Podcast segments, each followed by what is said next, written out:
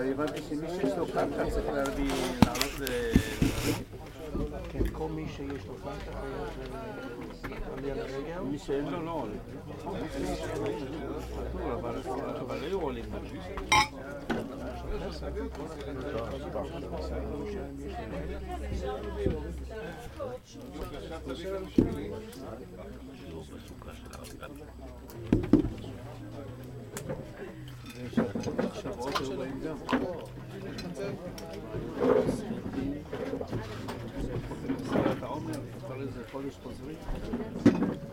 זה לא פשוט. יוצאים בו פסח, הולכים, חוזרים לפני שבוע. מי שרוצה לעשות ברפו הגפן, יש פה יין. להישב בסוכה. על זה אנחנו יכולים להישב בסוכה. כן, אנחנו. יין ולחם. ברשות, ברשות הרב, ברשות הרבנים, ברשות דוד המלך ושפיזה דיומא. אה, הרב ראובן כבר אמר חצי מהשיעור שלי, אז זה בסדר. ראיתי שתלשת.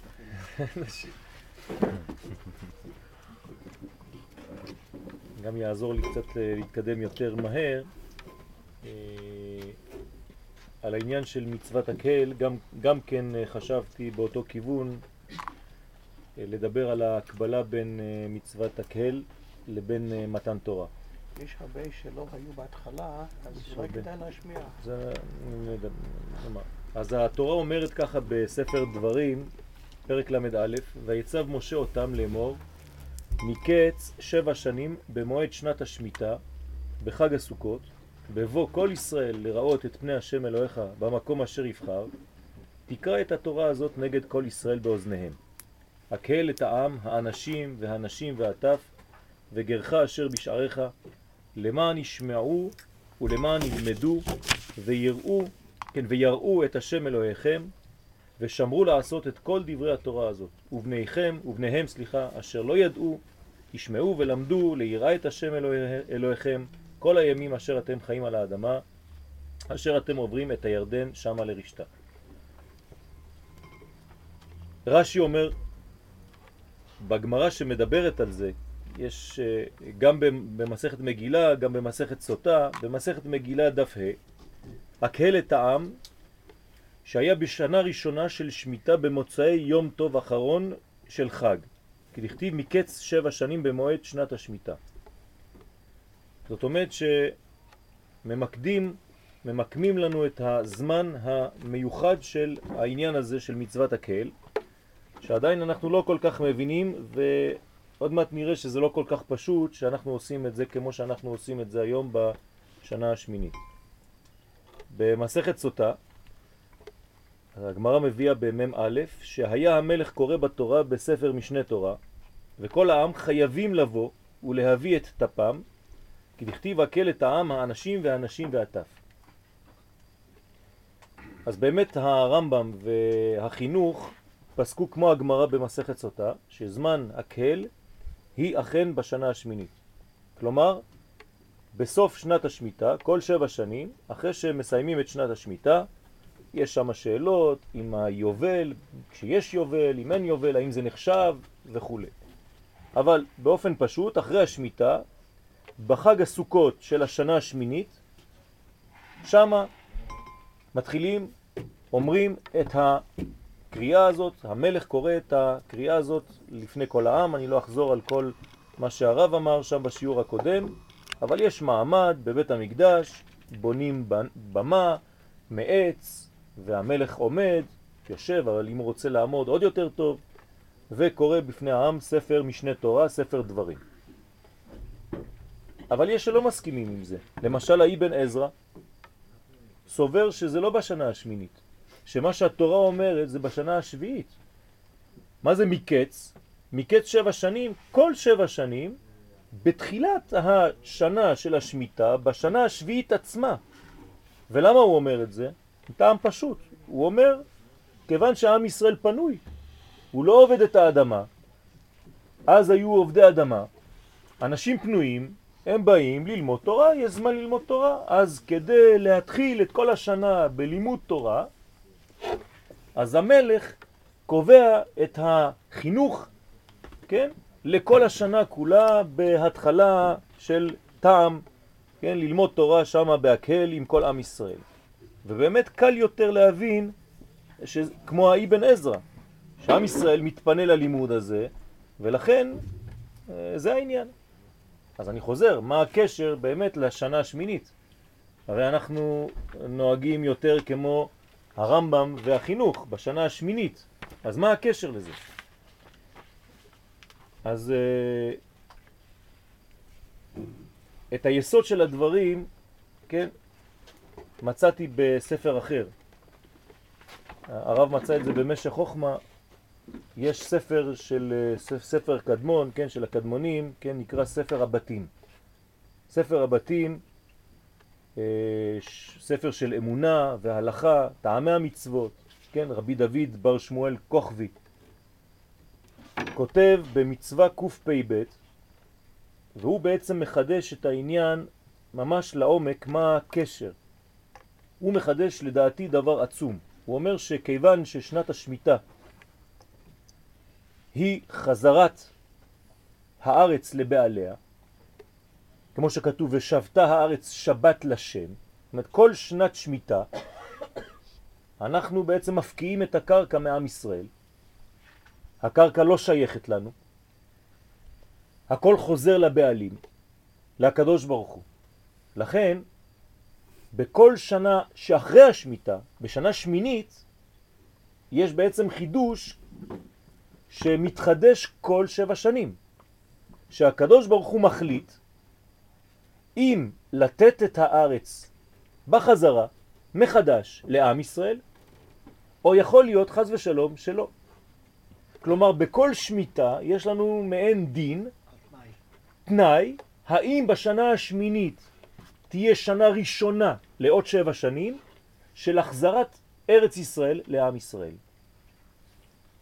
וזה תלוי במה? אחד התנאים זה שמירה של שנת השמיטה. לכן אומרים לנו, לנו חז"ל, ועכשיו אנחנו מבינים את העניין הזה, שגלות באה על העניין הזה של אבון שמיטה. גלות באה לעולם. זאת אומרת שזה לא כל כך פשוט שהארץ תחזור לעם ישראל. יש מין תנאי בשנה הזאת, בשנת השמיטה, איך אנחנו מתנהגים בשנה הזאת, כדי לדעת אם הקדוש ברוך הוא מחדש את הקשר הזה, נותן לנו שוב את ארץ ישראל. כלומר, בכל שבע שנים, רצף של שבע שנים, של שביעות, יש הפקעת הקרקע של ארץ ישראל, והאדמה חוזרת לקדוש ברוך הוא. יוצא, כי בשנה השמינית מתחדש מחדש קשר בין עם ישראל לבין ארץ ישראל. ולא רק זה, אלא בין עם ישראל לקודשא בריחו. וזה בעצם שני הדברים שאנחנו נפגוש בעניין הזה של מצוות הקהל. לפני שאני מתקדם הלאה, יש דוגמה שמביא האור החיים הקדוש, באותו עניין, על פרשת בראשית. אומר האור החיים הקדוש, בבריאת העולם, הקדוש ברוך הוא לא ברא את העולם לשש אלף שנה. הוא אומר שמה, תסתכלו בבראשית, שהעולם נברא רק לשישה ימים. ובכל שבת, דומה לשמיטה, הקדוש ברוך הוא מחדש את הבריאה לעוד שישה ימים, תלוי בשמירת שבת. הוא אומר, כנראה שעד היום תמיד היה אחד ששמר שבת. לכן הקדוש ברוך הוא מחדש את זה לעוד שבוע. לפחות אחד מעם ישראל שמר שבת כהלכתה. ואז זה מאפשר את העניין של עוד שישה ימים. זאת אומרת שאנחנו לא צריכים להיכנס, לדעתי יש רעיון יותר עמוק, שאנחנו לא באיזה מין אה, ריטואל גלגל שמסתובב טבעי, הקדוש ברוך הוא כבר קבע איזה משהו. הכל תלוי ועומד לפי המעשים שלנו כל רגע. למרות שיש דברים שהם כבר ניתנו לנו, אבל יש עניין כל הזמן של כובד ראש לדעת איפה אנחנו נמצאים ולחשוב כל רגע מחדש. זה לא כל כך פשוט. זאת אומרת שיש כאן עניין של חידוש. עוד תנאי למה שאמרנו, לנתינת ארץ ישראל לעם ישראל, וזה התנאי השני, וכאן אנחנו מגיעים למצווה הזאת של הקהל, שהיא בעצם קבלת התורה מחדש. אז הרב באמת דיבר שכל פעם שאנחנו ניגשים לארץ ישראל, אם זה כשאנחנו חוזרים מגלות, אפשר לומר ששמיטה זה מעין גלות, כי אנחנו עוזבים את הארץ, ובשנה השמינית אנחנו חוזרים אל הארציות, אז תמיד צריך לחדש את הקשר גם בעניין הארץ, זה ברור, אבל גם בעניין הקשר הפנימי, התורני, בינינו לבין הקדוש ברוך הוא. ולכן, תמיד יהיה מעין מצב של מתן תורה מתחדש.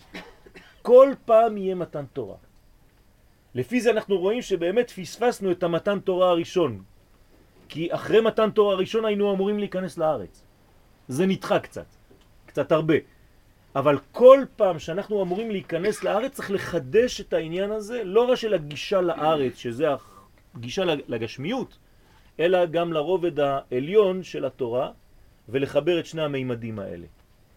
לכן מחדשים את העניין הזה של קבלת התורה. ובאמת שם הוא מסביר בספר הבתים שהזכרתי מקודם את יסוד קריאת פרשת הקל. הוא אומר שזה ממש חידוש מתן תורה כמו בסיני.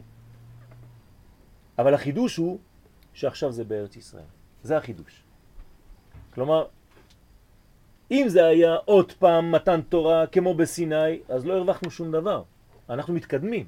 ההיסטוריה מתקדמת. עם ישראל מתקדם. היינו במדבר. המדבר זה דור אחד. הדור שנכנס לארץ הוא מסגנון שונה. יש לו מדרגה שונה. לפי תורת הקבלה, אנחנו בכלל בעולמות שונים לגמרי, בין דור היוצא ממצרים לדור הנכנס לארץ. דור היוצא ממצרים נקרא דור שהוא סוד לאה. הדור הנכנס לארץ נקרא רחל, עקרת הבית. אנחנו כבר ממש בתוך העניינים באופן ממשי. במדבר אנחנו צפים באוויר. זה לא אותו חיבור. בינינו לבין הקדוש ברוך הוא אין אפילו אותו חיבור. דור היוצא ממצרים נקרא שהולך אחרי השם. בארץ ישראל אנחנו לפני השם, פנים אל פנים. אז נכון שיש לפעמים במתן תורה נקודות מפגש, פנים בפנים דיבר השם עמכם, אבל רוב העניין זה לכתך אחריי במדבר, אחריי. בארץ ישראל, כן, מצוות ראייה לפני השם. לפני השם זה מצב אחר, מדרגה אחרת לחלוטין. אז הרמב"ם כותב בפירוש, וכאן מתחילה ההקבלה, ממש באותו כיוון ש, שהרב אה, דיבר אה, אה, על, על אותה הקבלה בין מצוות הקל למתן תורה. אומר שם הרב בהלכות, במסכת חגיג, בחגיגה, הלכות חגיגה, לשמוע באימה ויראה וגילה ברעדה. כלומר, אני הבאתי מקום אחר, כי אני רוצה לדייק דווקא במקום הזה, על העניין הזה של אימה ויראה וגילה ברעדה. ושם הוא אומר, כיום שניתנה בו בסיני. זאת אומרת שהרמב"ם גם רואה שיש ממש השוואה. בהר סיני קיבלנו גם כן את התורה בגילה, ברעדה, באימה. וכאן בהקהל אנחנו חייבים להגיע לאותו מעמד, לאותה מדרגה של אימה, כי יש משהו שאפשר לקבל רק באופן הזה, רק בתנאי הזה. ממשיך הרמב"ם, אפילו חכמים גדולים שיודעים כל התורה כולה, חייבים לשמוע בכוונה גדולה יתרה, ומי שאינו יכול לשמוע, מכוון ליבו לקריאה זו, שלא כבאה כתוב אלא לחזק דת האמת, ויראה עצמו כאילו עתה נצטווה בה, ומפי הגבורה שומעה. עוד פעם, הקבלה להר סיני, תורה מפי הגבורה שמענו. שהמלך שליח הוא להשמיע דברי האל. סיכום, ביניים, בסוכות של השנה השמינית יש לנו שני חידושים. מתחדשים שני דברים. קודם כל אנחנו מתחברים מחדש לעוד שבע שנים לארץ ישראל. זה מדרגה ראשונה. לא לשכוח, בשנה שלפני, בשנת השמיטה, היינו קצת למעלה מן הארץ. לא היינו בארץ. לא נגענו באדמה. אנחנו חוזרים אל האדמה. עם ישראל מדי פעם צריך לעלות כנראה במדרגות עליונות ואחר כך לחדש את הקשר שלו כשהוא יורד חזרה אל הארציות. זה דבר ראשון. דבר שני, מה מתחדש בשנה השמינית? גם כן עניין מתן תורה. מתן תורה בסגנון המתאים לאותו דור כמובן. כמו בסיני, גם כאן. כולם חייבים לבוא. זה מה שאומר פה בהלכות. האנשים והנשים והטף. זאת אומרת, יש פה חיבור של כלל ישראל, והבניין הזה הוא חשוב, ואפילו, כן, יש עניין למה צריך להביא את הטף כדי לתת מצווה של חינוך, להביא, להמשיך, כן, למען תספר לבנך ובן בנך, כן, כל העניין הזה של ההמשך של הדורות. גם בסגנון יש, כמו שאמרנו מקודם, השוואה. איך כתוב בהר סיני? ויחרד העם אשר במחנה. והר, וההר עשן כולו מפני אשר ירד עליו השם. באש. כאן בהקהל, מה אומר לנו הרמב"ם? ממש נותן לנו כאילו מתן תורה. לשמוע באימה ויראה וגילה ברעדה כיום שניתנה בו בסיני. ואפילו חכמים גדולים וכו' וכו' וכו', מה שאמרנו מקודם. זאת אומרת שהרמב"ם עושה ממש בכוונה, יש לו כיוון, דרך להשוות את שני המימדים האלה, שני המעמדים האלה של מתן תורה ועניין ההקל. המשך ההשוואה וההקבלה, מי קורא? מי קורא בתורה? המלך קורא. מי נתן את התורה בסיני? הקדוש ברוך הוא דרך מי? דרך משה רבנו. משה רבנו הוא גם מלך. ויהי בישורון מלך. זאת אומרת שמשה רבנו שהוא גם מלך וגם איש רוחני תורני, כלומר יש לו שני פונקציות לאותו אדם. אותו דבר. גם המלך בישראל, אומרים בהלכות, שיש לו שני ספרי תורה, חייב לכתוב לעצמו שני ספרי תורה. אחד שיוצא ונכנס עמו, ואחד שנמצא בבית גנזיו. אותו עניין. מה זה אומר? שהמלך הוא לא רק מנהיג פוליטי. זה נכון, הוא חייב להנהיג את המדינה, הוא מנהיג פוליטי. צריך לדעת את כל תכסיסי העניין של המלכות, של הממלכה. מצד שני יש לו גם את הפן הרוחני, יש בו תורה. ולכן הוא קורא בתורה כמו מלך.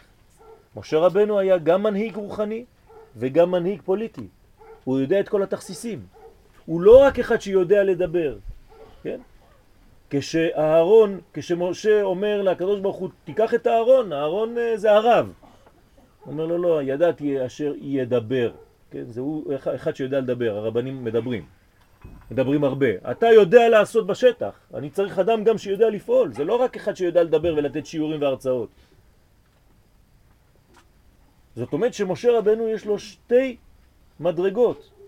המלך בישראל צריך שיקנה שתי מדרגות. זה הסוד של שני ספרי תורה. אחד בשביל המלכות, אחד בשביל המקדש. כן? כמו ירושלים. ירושלים נקראת, כן, מקדש מלך, עיר מלוכה. יש לה פן מקדשי, עליון, רוחני, אבל היא גם כן עיר מלוכה. מקדש מלך, עיר מלוכה, מלכות, פוליטיקה. עניין כאן ארצי של, של, של בניין. בהמשך להקבלה הזאת, הזמן. מתי אנחנו עושים את המצווה הזאת, מתקיים את המצווה הזאת של הקהל? בזמן שמחתנו, בחג הסוכות של השנה השמינית. שאלה, למה שם? הרי אנחנו אומרים שזה מקץ. נגיד שאנחנו הולכים לפי הרמב"ם וספר החינוך, אבל למה בסוכות? למה לא בראש השנה? אתה מתחיל את השנה, תתחיל מצוות הקהל בראש השנה. מה הקשר לחג הסוכות? פשוט מאוד. ההתחלה האמיתית של השנה היא לא בראש השנה, היא בחג הסוכות. עובדה, אנחנו אומרים את זה, ולקחתם לכם ביום הראשון. מה זה ביום הראשון? ביום הראשון זה ראש השנה? לא. הראשון לחשבון אבונות, אומר התנחומה, זה בחג הסוכות. וכתוב בספרים הקדושים שבאמת השנה מתחדשת רק בחג הסוכות, לא בראש השנה. בראש השנה, מראש השנה עד חג הסוכות אנחנו במין תהליך כזה שאנחנו עדיין שייכים לשנה שעברה. עוד לא התחלנו ממש את השנה. היום הראשון של השנה הבאה זה חג הסוכות. ולכן יש בזה גם כן עניין גדול מאוד. שראשון לחשבון עוונות זה דווקא חג וסוכות, לכן הוא מקביל למתן תורה. למה הוא מקביל למתן תורה? כי פשוט מאוד, השנה השמינית, אנחנו דיברנו על המימד הזה של הספרה, של המספר הזה, שמונה, שבעצם הוא אינו מן המספר. העולם שלנו זה שבע, והשמונה הוא תמיד מעל הטבע, ואנחנו רואים פה שיש מצוות הקל בשנה השמינית. כלומר, יש לנו מתן תורה מחודש בשנה השמינית.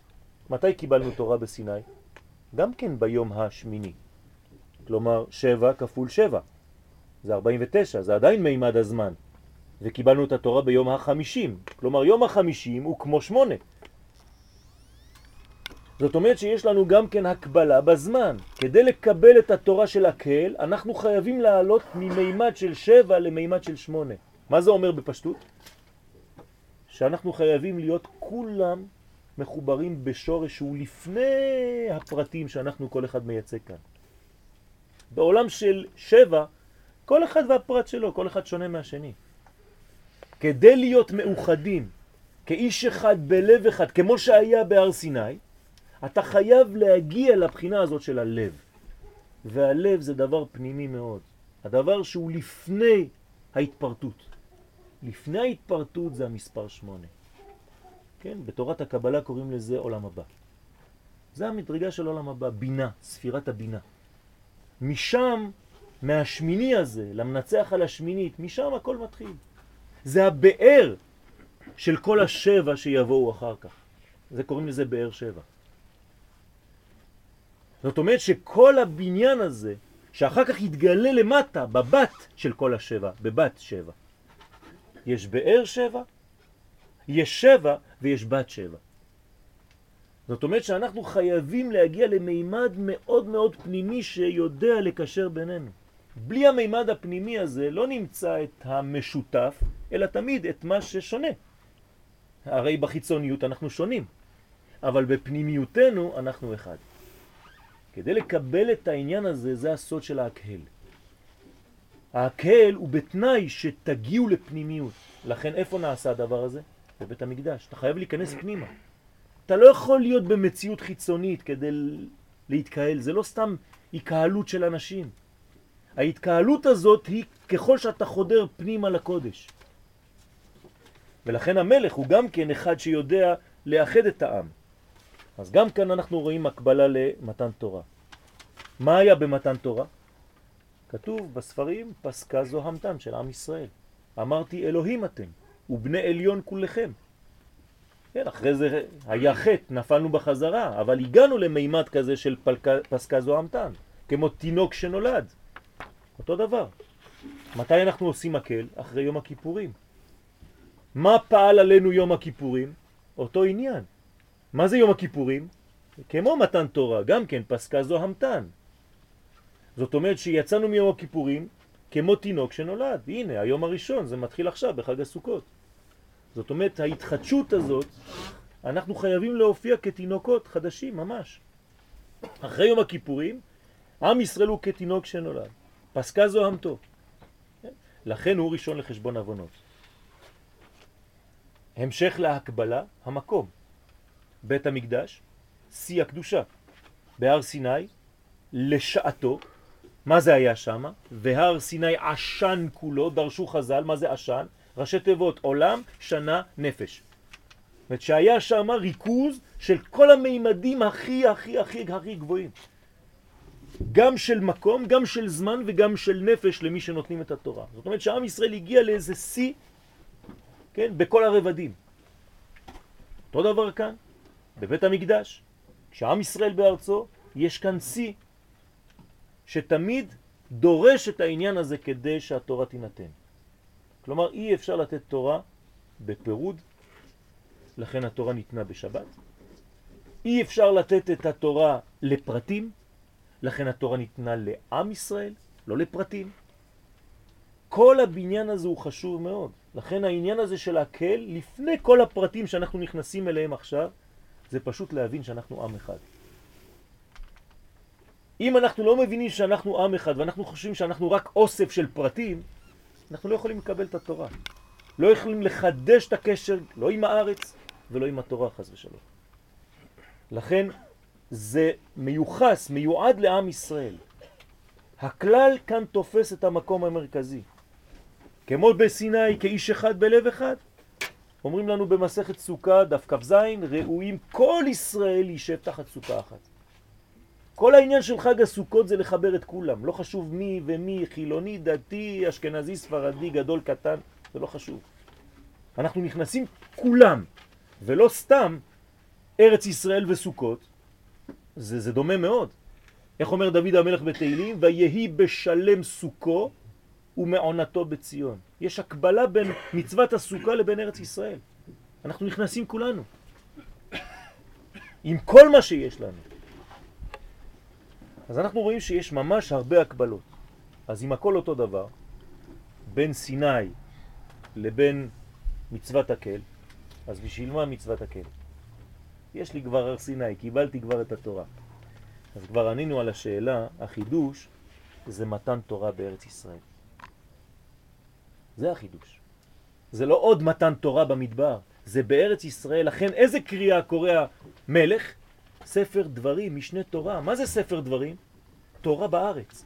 זה לא סתם תורה, הוא לא קורא את כל ספר התורה, הוא קורא את החלק של הפן של עם ישראל נכנס לארצו. זאת אומרת, זה החידוש. ולכן, לפי תורת הקבלה, בעצם אנחנו עולים למדרגה היותר גבוהה שאנחנו יכולים להשיג כעם.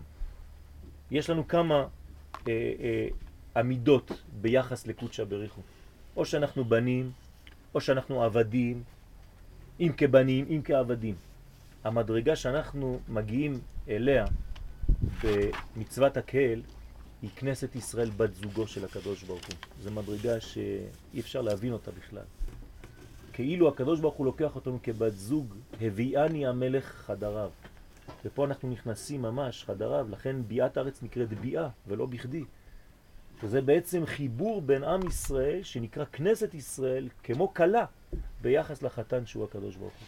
וכאן מתחדש, כן, כל העניין הזה של הברית שהרב דיבר, ויהי רצון שהחיבור הזה יהיה גם כן עם הארץ, גם כן עם הפן הרוחני. לכן חג הסוכות זה החג שמתאים, כי בחג הסוכות אנחנו לא רק בקדושה שתלושה מהטבע, אלא להפך. זה היה ביום הכיפורים. ירדנו משם, חזרנו לקדושה בתוך הטבע, אנחנו בתוך בית ירוק פה. אנחנו נוטלים מן הצומח. הכל צריך להיות רענן, הכל צריך להיות לח. כל מה שיבש בארבעת המינים פוסל את הכל. אז אנחנו בעצם מדברים על עצמנו. אנחנו צריכים להיות לחים. אנחנו צריכים להיות תמיד בקרביית מים. אין מים אל התורה. וכל העניין הזה, זה מחזיר אותנו בעצם אל המימד האמיתי שלנו. לא עם שהוא עם תורה בשמיים, אלא תורה שמימית, שיודעת גם לרדת לארץ ולהתלבש בחומר, וכלשון הרב קוק, כן, הקדושה שבטבע. חג שמח. זהו. זה ניגון אחד?